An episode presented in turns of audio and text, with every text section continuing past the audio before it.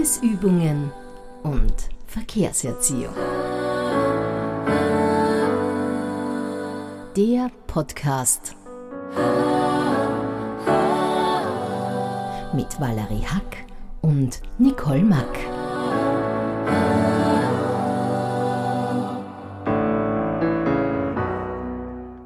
Hallo ihr Lieben da draußen. Heute bin ich einmal ganz alleine vor dem Mikrofon. Wir haben es leider nicht mehr geschafft, die Valerie und ich, uns persönlich zu treffen. Leider hat auch uns der kleine Weihnachtswahnsinn etwas eingeholt und wir haben es nicht mehr geschafft. Wir hätten sich's für heute, den 22. Dezember, ausgemacht, aber ja, ich habe noch so viel zu tun und die Valerie auch und jetzt haben wir eine Alternativlösung gefunden. Wir wollten uns auf jeden Fall noch einmal bei euch melden und ich soll euch auch ganz liebe Grüße ausrichten von der Valerie. Ähm, wir möchten euch ein wirklich sehr besinnliches, ruhiges und friedvolles Weihnachtsfest wünschen im Kreise eurer Liebsten. Es sind nicht alle gesegnet, mit der Familie zu feiern, aber vielleicht mit Freunden, die einen eingeladen haben. Und jetzt haben wir uns gedacht, wir spendieren euch eine Weihnachtsgeschichte. Ich habe nämlich ein wunderschönes Buch, das habe ich vor ein paar Tagen geschenkt bekommen. Und zwar ist es eine Weihnachtsgeschichtensammlung von Karl Merkatz und er ist ja erst vor kurzem verstorben und es freut mich total, das ist noch dazu ein Erstlingswerk, kann man nicht mehr kaufen. Und ich habe mich jetzt auch für eine Geschichte direkt von Karl Merkatz entschieden und anschließend dann noch ein Gedicht von der Christine Nöstlinger, weil ich finde, beide passen auch sehr gut in unsere Zeit. Das Gedicht, also die Geschichte, heißt Die vier Kerzen von Karl Merkatz. Es ist nicht sehr warm im Raum. Wir sitzen da und ein wenig fröstelt uns beide. Der kleine Ofen gibt nicht so viel Hitze, wie wir verbrauchen. Es ist uns kälter als sonst. Nicht, weil das Quecksilber tiefer sank. Wir haben nicht sehr viel gegessen. Ja, wir sind augenblicklich nicht sehr beglückt mit den Silberstücken. Es ist alles zu ertragen, aber es verrät uns einfach mehr als sonst. Heute Abend haben wir ein wenig, eigentlich sehr wenig gegessen. Ein bisschen Zwiebel, Brot und schwarzen Kaffee. Wir sind froh, dass wir dies noch haben. Von Mittag war noch ein Stück Wurst über. Es wurde brüderlich geteilt. Ich bekam sogar um ein Stück mehr. Wir waren uns heute ein wenig böse, aber es war schnell wieder vorüber. Ich konnte nicht feststellen, wer denn schuld war an solchen kleinen Plänkeleien. Es ist aber auch nicht notwendig nachzuforschen, wer anfing oder nicht nachgab. Auf jeden Fall bin ich ein ordentlicher Dickschädel.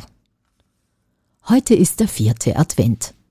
Das Wetter ist dementsprechend. Es liegt schon Schnee und starker Raureif hängt von den Bäumen. Lustig sehen die kleinen Quadrate der Gitterzäune aus. Sie sind fast verdeckt von langen Zotten, welche der Nebel und die Kälte bilden. Ich bin froh, dass wir wenigstens ein Zimmer haben und wissen, wo wir zu Hause sind. Es ist zwar noch nicht immer warm, aber wir sind wenigstens zu Hause. Der vierte Advent und in zwei Tagen ist heiliger Abend. Es ist der erste in unserem Glück, den wir alleine verbringen werden. Wir haben nachgedacht, was wir uns zu essen bereiten werden. Ein bisschen Fisch und etwas Kartoffelsalat, ein bisschen Tee, Brot und einige Süßigkeiten, die ja doch nicht fehlen dürfen an Weihnachten. Einen kleinen Weihnachtsbaum haben wir uns schon angeschafft. Sieben farbige Glaskugeln haben wir ebenfalls gekauft. Dazu etwas Lametta und Kerzen. Wir werden auch einige Süßigkeiten an den Baum hängen.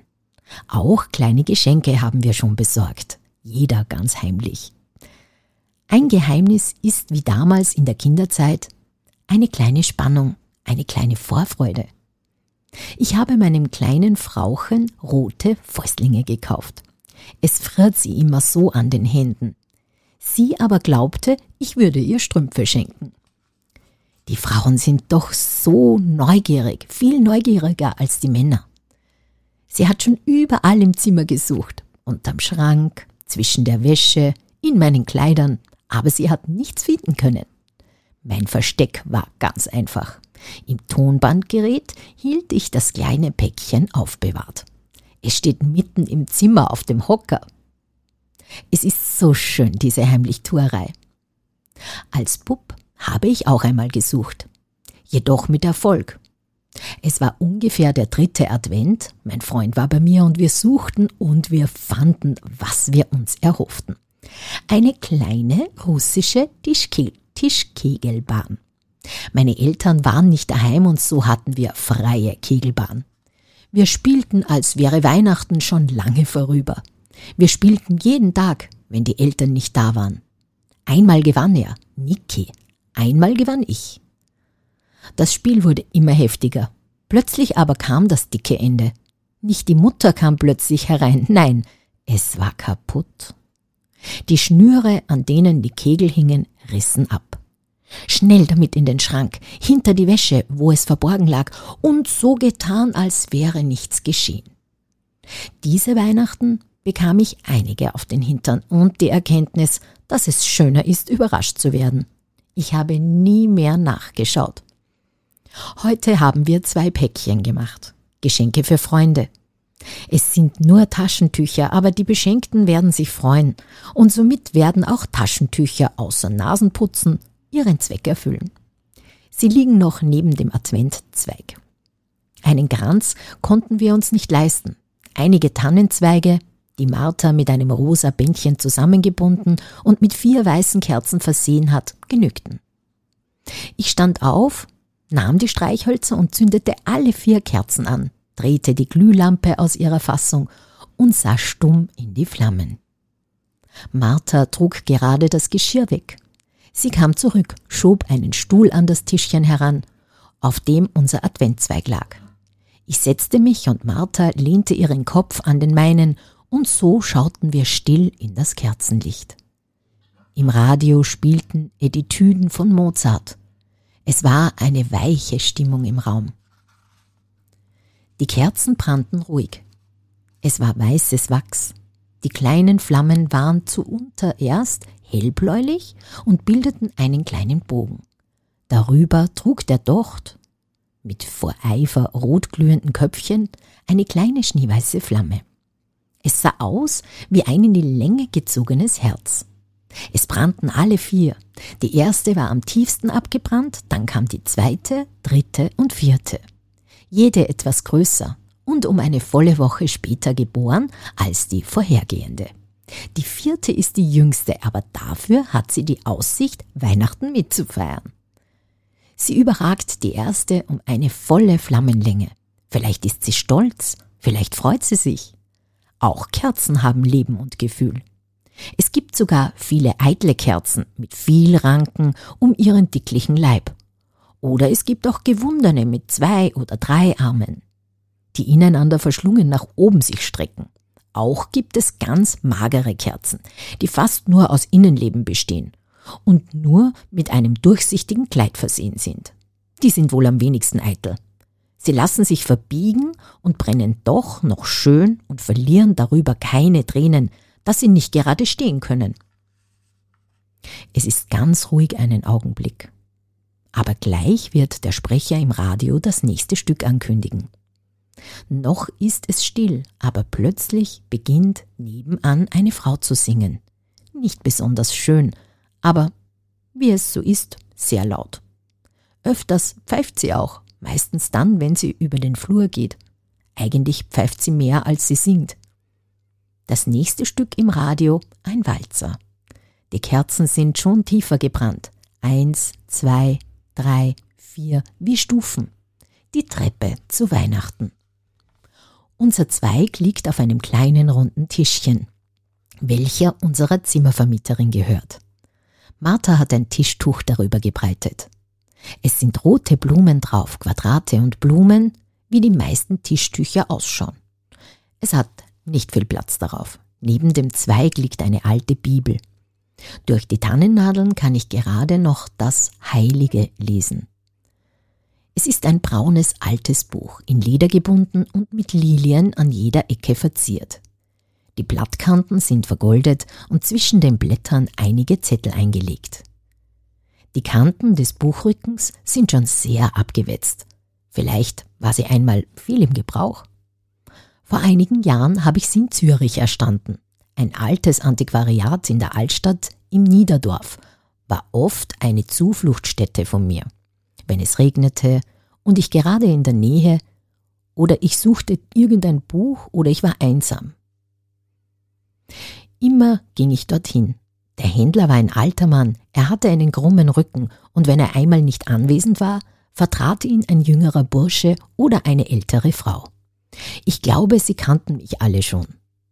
Es gab eine Unmenge von Büchern, sie standen alle schön geordnet in großen, bis an die Decke erreichenden Regalen.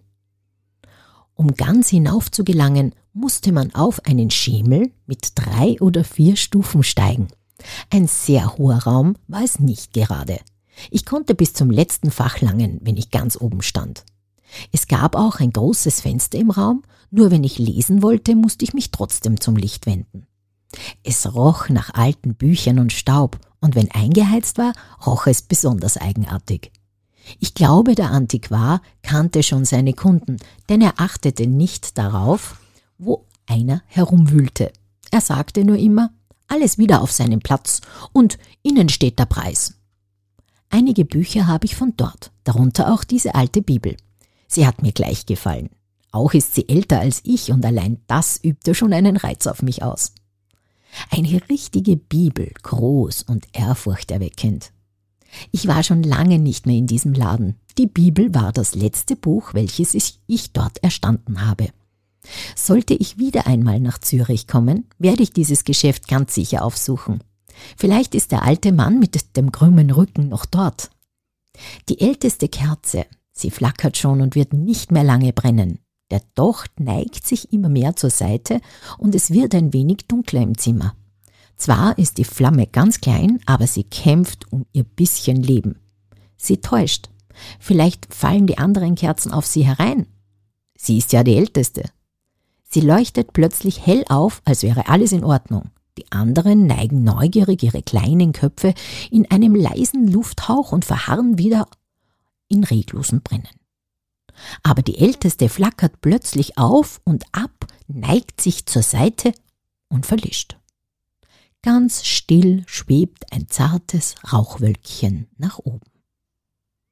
Einige Tannennadeln halte ich über eine Flamme und gleich knattert und zischt es und ein duftiger Harzgeruch steigt als weicher Rauch auf und fängt sich im Schirm der Tischlampe. Es ist keine wertvolle Lampe, aber wir haben sie zu unserer Verlobung von einem Engländer bekommen. Er hat sie aus einem leeren, aus einer leeren Chianti-Flasche im Bastkorb gemacht und mit blauen und roten Bändern verziert. Weinmarke Ruffino 1949. Der Schirm ist aus einer englischen Militärlandkarte aus dem Zweiten Weltkrieg gemacht. Es ist der Geburtsort von Martha und von mir darauf. Auch die Adria zum Teil und Venedig in schöner hellblauer Farbe. Die Grenzen sind alle rot gezogen. Budapest ist schwarz gedruckt und auf der anderen Seite des Schirms liegt Salzburg auf Rosafeld. Ich kenne mich aus auf unserem Schirm. Published by War Office 1943, Edition 1945. Es verlöschen nun gleich zwei Kerzen. Die dritte hat die zweite eingeholt eigenartig, sie brannte doch kürzere Zeit. Die zweite Flamme zuckt sehr stark. Es muss sehr schwer sein, das Leben aufzugeben, und es kann doch jeden Augenblick soweit sein. In einem Märchenbuch las ich als Kind, dass Gevatter Tod einmal einen Schützling mitnahm und er führte ihn in eine tiefe Höhle, und innen brannten viele tausend Kerzen, große und kleine, dicke und dünne, umgefallene und verloschene standen da. Viele waren verloschen und waren doch noch ganz groß. Und es gab welche, die gar keine Kerzen mehr waren, sondern nur ein ganz kleines Stück. Docht schwamm in einer Pfütze von Wachs und brannte noch immer und konnte nicht verlöschen. Nebenan verloschen sie und waren noch nicht so tief abgebrannt. Der Gevatter zeigte seinem Schützling ein kleines, schon bald verloschenes Flämmchen und sein Schützling war noch in den besten Jahren. Liegt es am Wachszieher, welcher gutes oder schlechtes Wachs herstellte? Was nützt es der Flamme, dass sie heiß brennt und sich windet und bäumt, wenn sie keinen Saft mehr hat? Sie schlägt aus und verlöscht. Auf dem Tischchen steht noch ein Fotoständer. Es ist ein Bild von mir daheim. Darin. Dahinter ist aber noch eines versteckt. Es sieht nur der Rand hervor. Es ist Marthas Wunsch, ein Bild von mir zu haben. Wir waren noch nie verheiratet, als Martha wir waren noch nicht verheiratet, als Martha nach England fahren musste. Wir beide, wie es schon der Fall ist, hatten große Sehnsucht, jeder nach jedem, und so schickte ich ihr dieses Foto von mir zum Anschauen. Aber das wäre ja nichts, wenn dahinter nicht noch stünde, ich lasse dich nie mehr so weit fort, dass ich dir ein Bild schicken muss. Nun ist auch das dritte Flämmchen ausgelöscht, und im Zimmer ist es ganz duster. Nur eine Kerze brennt noch, und es dauert nicht lange, so wird sie ebenfalls ihre Seele aushauchen wie ihre Vorgängerin, deren Rauch sich soeben aufgelöst hat, so dass ich noch den Geruch des verbrannten Dochtes spüren kann. Die vierte Kerze soll noch einmal brennen können. Ich werde sie auslöschen. Es ist die letzte Adventkerze und Weihnachten ist nicht mehr so fern. Ein leiser, geringer Hauch. Es ist finster, ein kurzer Augenblick. Ich taste mich zur Lampe und drehe die Glühbirne in die Fassung. Licht. Lieber guter Weihnachtsmann von Christine Nöstlinger. Lieber guter Weihnachtsmann, weiß nicht, ob einer wie du das kann, aber falls du dazu imstande, mach bitte Frieden im Lande. Mach, dass sich alle besser vertragen, einander keine Gemeinheiten sagen, nie streiten, nie gierig sind, nie lügen, nie neidisch sind und nie betrügen. Keinen vergessen, keinen verlachen, keinen zur Sau oder Schnecke machen, dass es weder Sieger noch Verlierer gibt und jeder jeden ein bisschen mehr liebt wunderschön und das sagt eigentlich alles aus. Und Weihnachten können wir uns vielleicht wieder ein bisschen mehr darüber bewusst werden, um was es geht im Leben. Es geht um die Liebe und gäbe es mehr Liebe, dann gäbe es auch mehr Frieden. In diesem Sinne wünschen wir euch, wie gesagt, ein wunderschönes Weihnachtsfest und wir freuen uns, wenn wir uns im nächsten, Jahr wieder hören. Wir werden uns nächste Woche schon treffen, die Valerie und ich und möchten uns hiermit auch bei euch bedanken für eure Treue. Und dann werden wir gut ins neue Jahr starten mit wieder vielen neuen Themen. Alles Liebe für euch und frohe Weihnachten. Weibesübungen und Verkehrserziehung. Der Podcast mit Valerie Hack und Nicole Mack.